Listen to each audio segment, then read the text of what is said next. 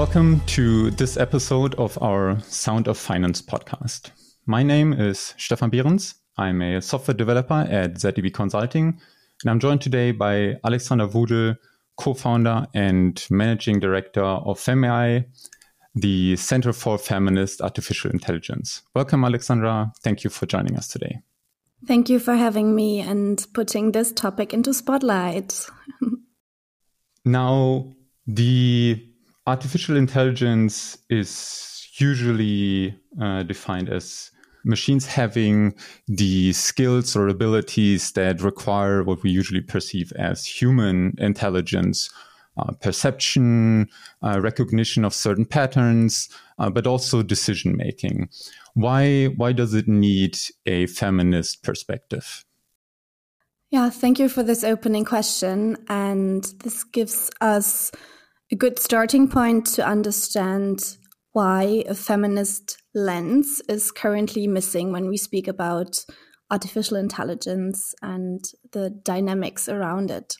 So, most definitions, as you just mentioned, they focus on the technical side of AI. So, how do the systems work? Which data is defined as the input data? We speak about the algorithms and also most definitions decide between generative AI and narrow AI. But most of them are missing is the broader context, a holistic view, because it's not only the AI system itself and the data that should be regarded when we speak about artificial intelligence. It's more than that. We should start thinking about AI already when we scope it out, when we design it, and question ourselves do we really need AI? Does it add something from a society point of view? Because, of course, AI should bring something positive to our current living, to our current environment, instead of harming human rights. And that's something we currently find quite often as there is not a lot of regulation out there. I think we're going to speak later about the EU AI Act, anyways. But feminist AI is a holistic concept that is goes beyond data and algorithms. The holistic uh, concept of artificial intelligence or an holistic concept of artificial intelligence what would that look like if we look at the current developments that we see for example with you already mentioned generative uh, ai like ChatGPT by OpenAI. What does it need there for this to be actually feminist and have this holistic concept? ChatGPT is a good example um, to explain how a feminist approach of AI might look like. But before we go into detail, I would like to bring some general statements to define this claim a little bit uh, a little bit more detailed. Um, when we speak about feminist AI, we speak not only about women, we speak about marginalized and underrepresented groups. When we see the current use of AI, we do not always see that it is an inclusive, intersectional tool to create equality and better life for all, but more the opposite. And especially females, the LGBTQI plus community, people of color, and other marginalized groups are not included into design decisions and also the testing phase. So a feminist AI approach, and this is something we can apply in a second to ChatGPT as one example, seeks to establish holistic relationship between human machine systems. So we focus more on the intersection between technology and society. So ChatGPT, for instance, when we go a little bit more into the details, uh, what they did for training purpose, and this is something I would like to um, point out from a positive and negative way, is that they used reinforced learning with human feedback. This means that they trained the AI, the large language model, before they deployed it with humans and tried to decrease the amount of sexism, racism, and the list goes on furthermore, um, content as general purpose AI systems. They are trained with data from the World Wide Web. And these data sets are very difficult to filter. So they put a human in the loop. This is one angle of a feminist AI requirement because we need transparency and also to not let systems like general purpose AI and ChatGPT be deployed without any human in the loop, as there is a high potential of discrimination included. So they put humans in the loop, but another feminist angle of this is uh, the working conditions under which these people, mostly from the global south, worked. Um, and also, there was a side article about uh, the impact of this data labeling work as it's a highly discriminative content. And this is one example and one part of this feminist analysis of ChatGPT, where we need to go beyond data and beyond just how the algorithm works, but speak about, for instance, how to decolonize AI. And this data labeling process in the global south, south gives us an example of this. The approach there would be to go both about including uh, marginalized groups in the data itself, but also the kind of technically modeling uh, then on top of this. What else does it take? Is that already enough? if we were to do that? Good question. And um, the answer is, of course, it's definitely not enough. So, some main criteria when we speak about ChatGPT, and I must say that this is not a one solution does fit all approach because, as specific our uh, applications, AI systems are, the environment they're deployed in, the data they work with, um, in the same content, we also need to be very um, sensitive when we do analysis.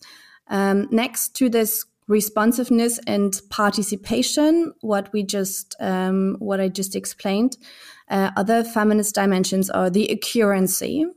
So, for instance, when we go back for to ChatGPT, OpenAI's tool gives most of the time quite adequate answers. When we think about will it be uh, scored under high risk, it's even a risky tool because the output from ChatGPT is so similar to human feedback. So the accuracy can be rated quite high, and this is something that uh, is definitely part from a feminist AI analysis because we do not want output that has high bias potential. And in terms of the language, large language model, in comparison also to other systems, and we need to put this into benchmark into a benchmarking scheme. The accuracy is quite high, and this is at least something that needs to be regarded when we analyze a tool. But next to this, the co-creation that you were just speaking about is, is important. And OpenAI was in the very beginning collaboration between a high amount of uh, different researchers, scientists, technologists. Um, so the diversity um, within the development team again in comparison to there will never be a fully feminist ai but it's an approach and we rate against how um, how human centric the design is, for instance. Uh, this is already a very good example.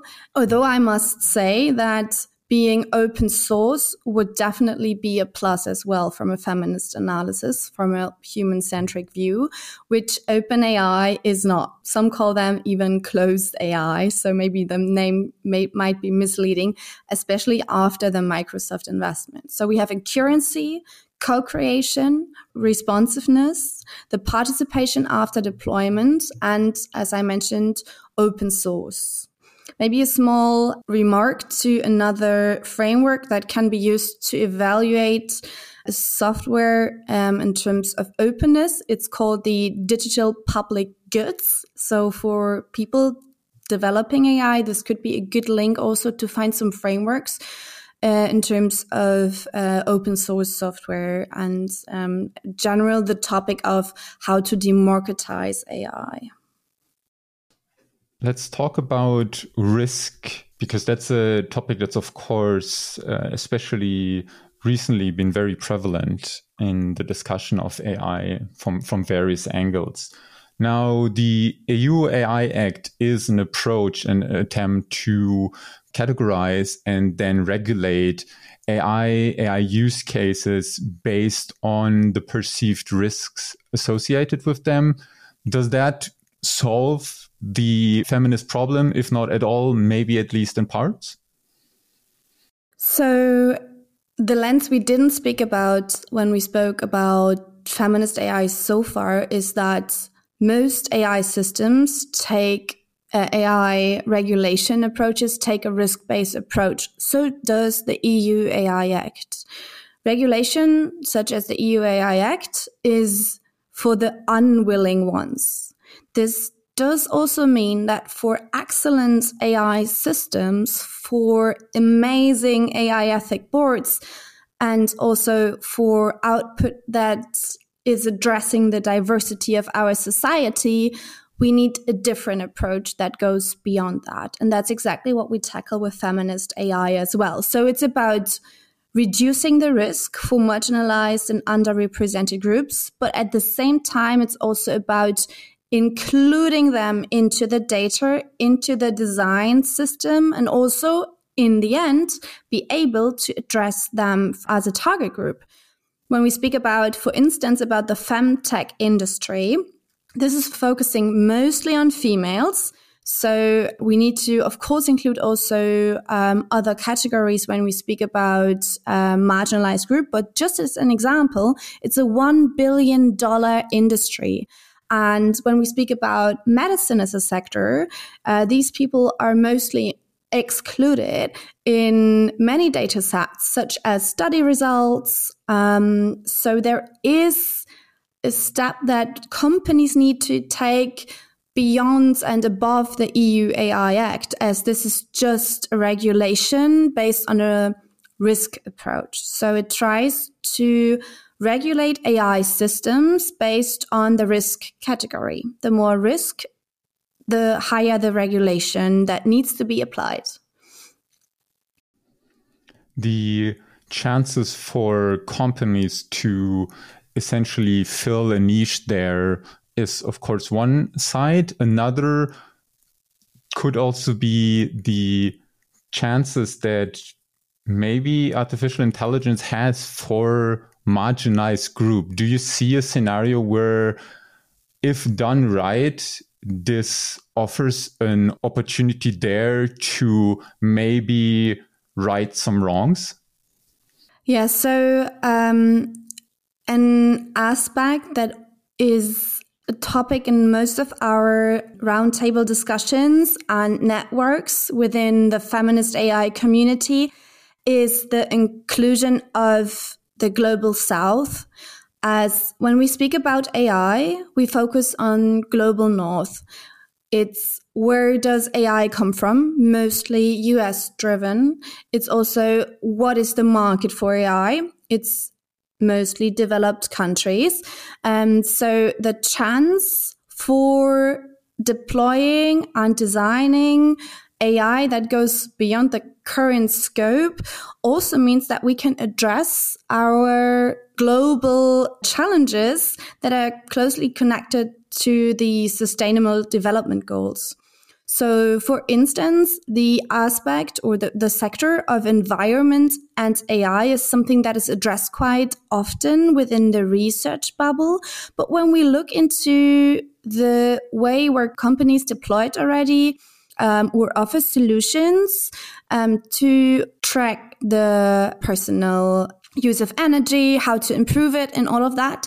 It's still a niche topic comparison to the social and global impact we can achieve here.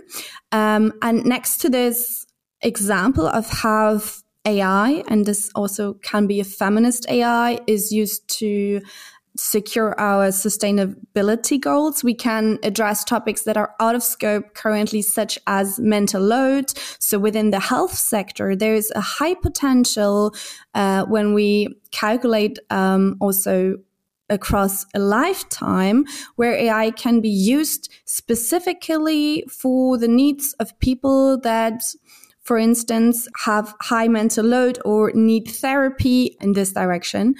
And most AI systems are currently more developed towards business potential, efficiency, and used in the capitalistic framework, which is understandable, but there is a high uh, potential for different solutions addressing issues that go beyond process analysis and stuff like that. Talking about this kind of mission of a feminist artificial intelligence. What role does FemAI play in this? What is your part in this? The development of the claim feminist AI is still very young. When we started speaking about feminism and AI, which was one and a half years ago, uh, so at the beginning of 2022 or in the end of 2021, this was still a very niche topic. There are some research papers, um, there are some um, activists, but from what we know so far, there is no company such as FemAI that works at the intersection between politicians, companies, the civil society, and NGOs. What we see is that there is a movement within the society that is addressing the threat of AI. I must say that now also AI researchers, because they launched the open letter to pause giant AI developments, have realized that we need to take some responsibility. But beforehand, there was a there was a group of activists speaking about that, a very small one, to be honest, in comparison to different threats, if we want to call it like that.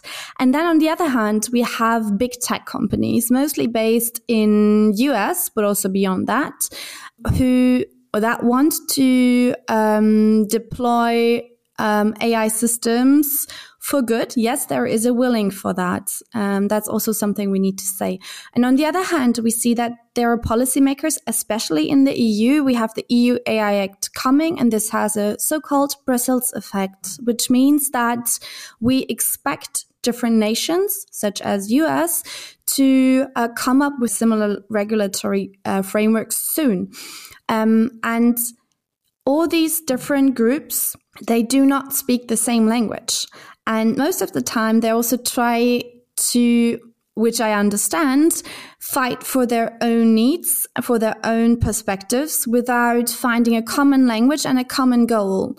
And um, FemAI has communications and um, networks in all of these directions. So we're trying to build an exchange platform. This is why we define ourselves as a think tank and bridge the gap between these different stakeholders, which means that we're advocating but we're also consulting and going into strategy development uh, for businesses that want to do more than the regulatory basement. The development of artificial intelligence is very much US centric, uh, specifically, of course, limited to tech giants over there.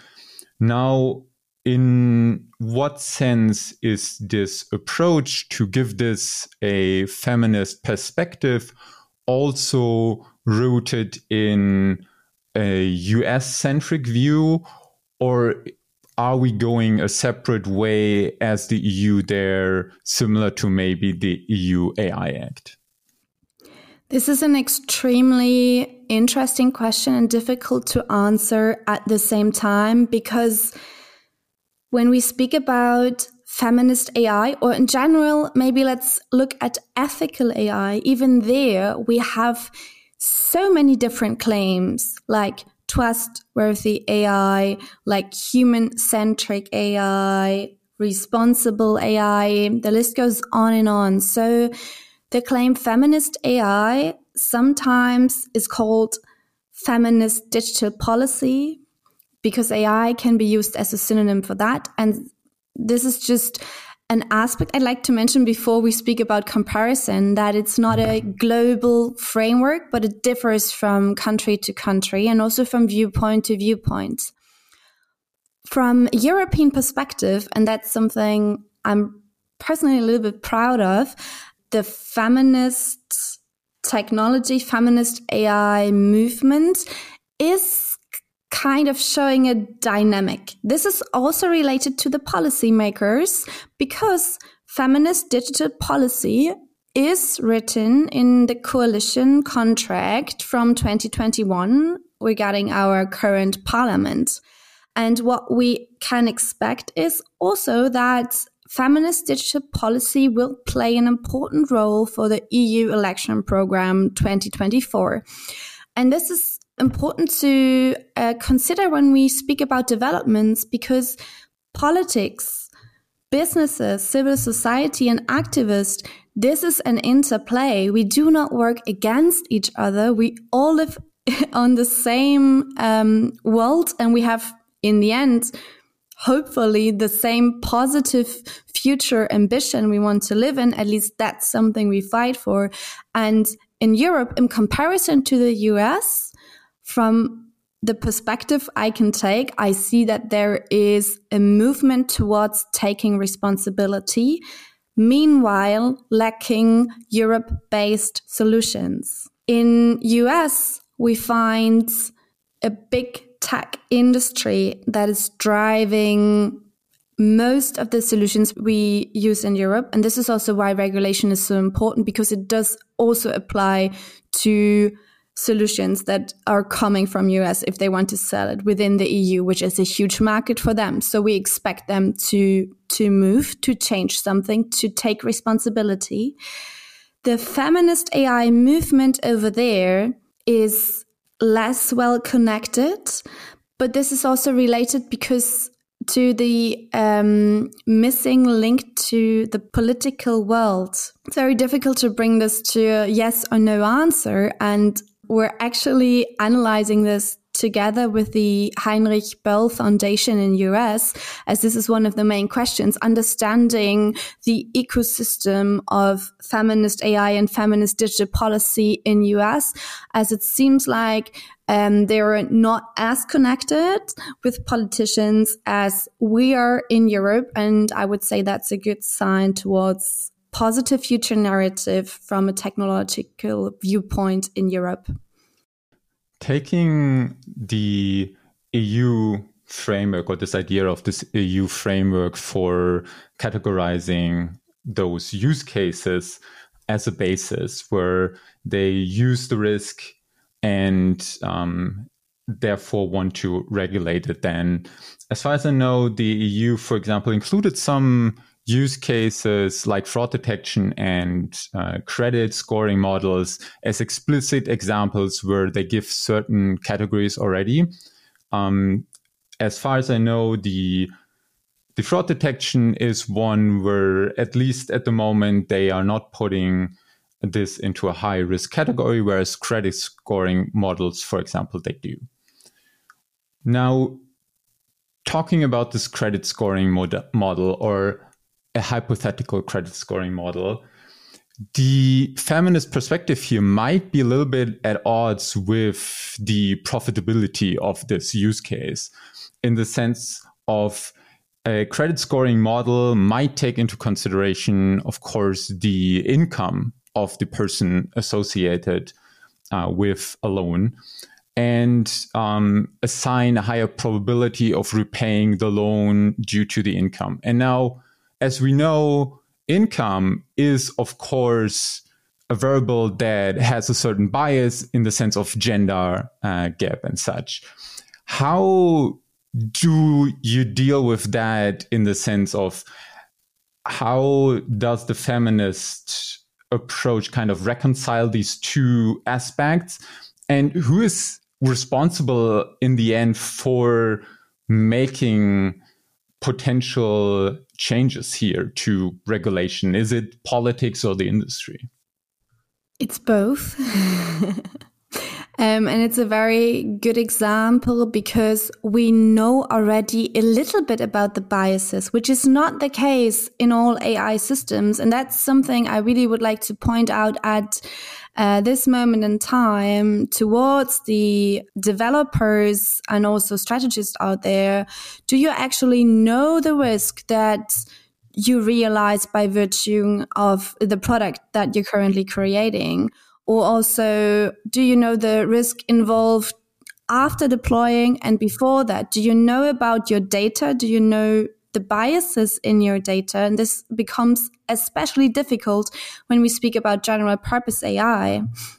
When we look at the recent example that you brought up. So when we look into crediting, um, this is, by the way, also scored as high risk under the EU AI Act um, because it is seen as a highly discriminatory AI system and in this sector. We know that we have biases within our data. This is related to females who have um, generally less income when we speak about the gender pay gap. But also, of course, this gives us a little hint into the history which is represented in data. And currently we do speak about females and males only, but of course there are more biases included. For instance, transgender people, um, or also LGBTQI, the, the whole community is impacted when we look into income and crediting. Let's stay uh, within this uh, example of females who get uh, with a lower potential the credit in comparison to males. And this has been proven, for example, if you look at uh, look up the Apple Card example, that that's an, a husband and um, his wife applied for the same credit limit he was granted the credit, she wasn't, although they had the same income and the same input data they put into it. But just because females tend to have a lower income, this resulted into the male who uh, was granted the credit limit and the female wasn't. So this is a very good example uh, to show how biased a system can be. And there are two sides of it. First is the regulatory framework from the political viewpoint. So, what do we expect from our government to do here? First, this is transparency. And this is also something we can expect when the EU AI Act is coming in place. So, the companies need to document. So documentation is a big topic within the EU AI Act, how the decision of the AI system has been made. And just thinking about that, this will become a big question mark when we speak about general purpose AI systems. What exactly is defined as fair and as transparent? That's the key question here, isn't it? But that's something the EU AI Act does not claim in detail, but the standardization does. And this is also the moment where I would like to point some attention to the standardization process, which is uh, lying with standardization organizations. Standards is um, something that has a big history within the European development, and it's something we rely on. And that gives us safety. But the decision of what is fair within our data sets and how to grant transparency, this is a very tricky one. And what we see currently is that the um, uh, regulators um, do outsource this very important question to standardization organizations. So there is no full stop of this um, question so far, but there must be a regulatory framework of what is fair, what is not fair, and how to grant transparency about those decisions. What I, or what we can say based on this example already now is that crediting is considered as high risk. So there will be high regulatory frameworks for that. Just because we need governments to regulate this sector doesn't mean that companies do not need their own AI governance. And that's something where also US is pushing for currently, um, that companies need to put in strong AI governance and AI ethic boards. It feels like this is the new trend for companies. And we also from FemAI, we have some uh, requests in this direction because in the end, it's your responsibility from the company to deliver a well working product. Of course, we need also regulatory frameworks such as the EU AI Act, but from a company perspective, you want to grant a credit limit to the ones that you trust, to the ones where you see potential, and not to the ones that are in favor of getting the credit limit because of historical developments. Just imagine how many people would not get a credit limit and um, create something out of that. So it's within the company's responsibility to find the sweet spot between having historical data, but you can either mix them up with synthetic data. You can do ethical um, frameworks that are then uh, integrated across the AI lifecycle. So there are many technical solutions um, to create the AI ethics. Um, for us, this is a feminist approach um, to have well working systems for everybody. So the devil is, as always, in the details. Yes. Now, the aforementioned use cases like the credit scoring model or the fraud detection are explicitly mentioned by the EU, but the rest is, of course, very much still an ongoing process. So right now, it's of course not as easy for certain use cases to already determine where will they land. There might be an indication. But if I were a, a decision maker right now in a financial institute and I got pitched several use cases, what would be a couple of key features or problems that I should look out for if I wanted to take this into consideration and I have not yet established a full ethics board or anything like that. And this is something that is very sector specific and application specific, but I can give you some starting questions.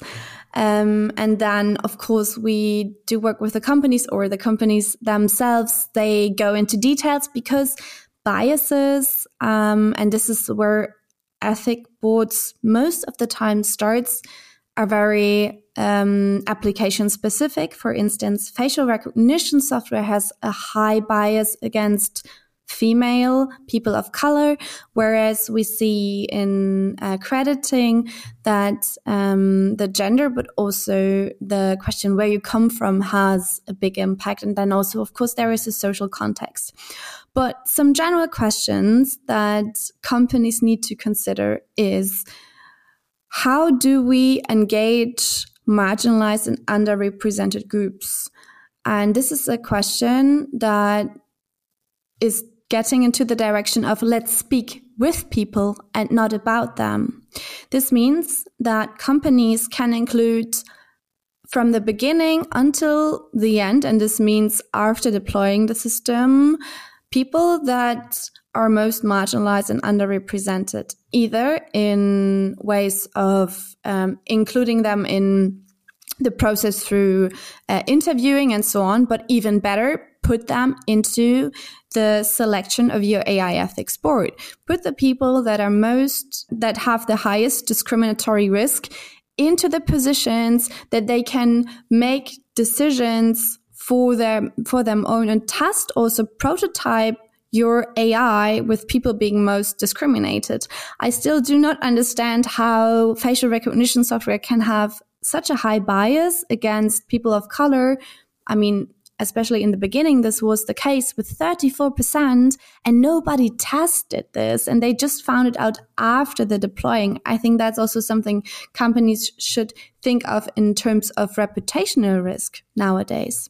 So the question is how do we include the people being most marginalized and underrepresented in every process step across the AI life cycle? But also, it's important to consider what comes out when we deploy the product already when we design it. Uh, I'm pointing into a direction of AI systems where we have a high risk, such as automated weapon systems. And there's just new news from last week that a US company has tested such a system and it has suited people um, because it was a bias within the, the training data.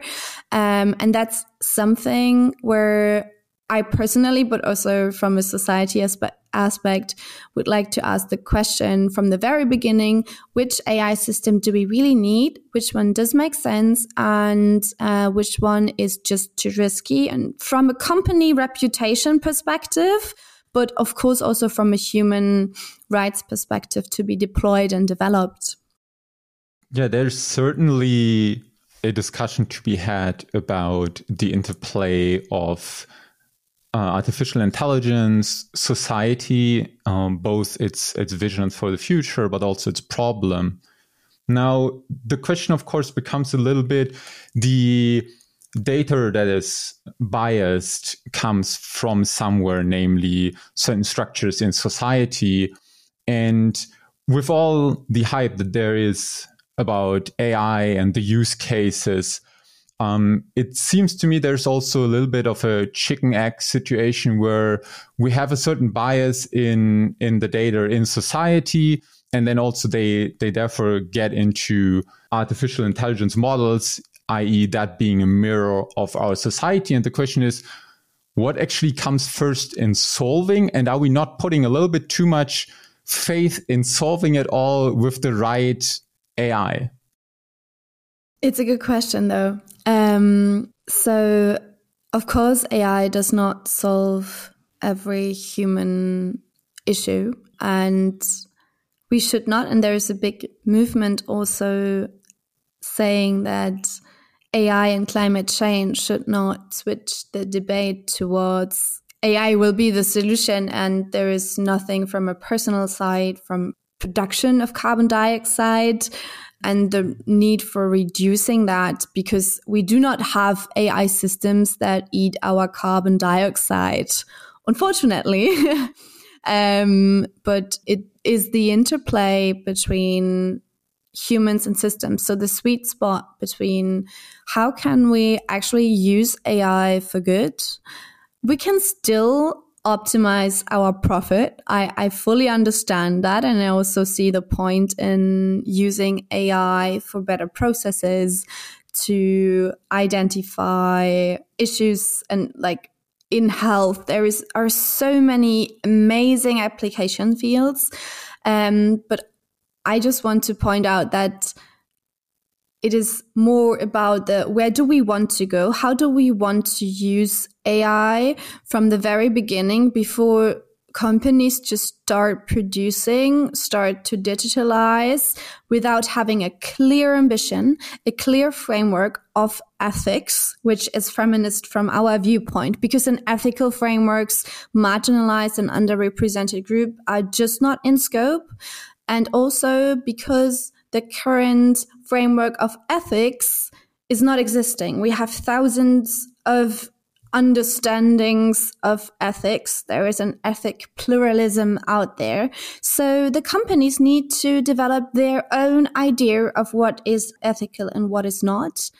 And this might be the biggest challenge when we look into the current environment because the regulatory framework does give a little insight into it, um, but there is a big stake that needs to be taken by the companies of identifying where do we want to go, what do we want to solve, and also not only because we have a lack of data scientists, especially female data scientists, companies need to go the extra mile from the very beginning, having a well working ethical framework that gives guidance towards their developers, guidance towards their strategists, but also is showing from the outside. And this is not an ethical washing thing. This is not an employer branding aspect. It's being authentic, being future headed and understanding what is important. And this will attract the right being employer for the future um, and develop AI with purpose, not with profit. Well, I think everyone has their share of work now cut out for them. The politicians uh, making regulations, the individual developers, recruiters, be it decision makers.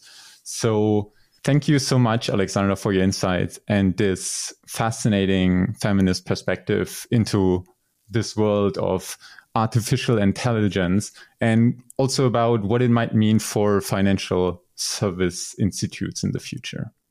Thank you very much for inviting me and FemAI to your podcast and asking these very important questions. And yeah, hope for future collaboration. Thank you. Of course, I would be glad. Uh, that's all for this installment of Sound of Finance, a podcast series by ZEB Consulting. You can find further discussion on other interesting topics in the world of finance on our website, zeb-consulting.com. Also, be sure to subscribe to us wherever you get your podcast from. And we hope you enjoyed today's conversation, and we will talk to you in the next episode.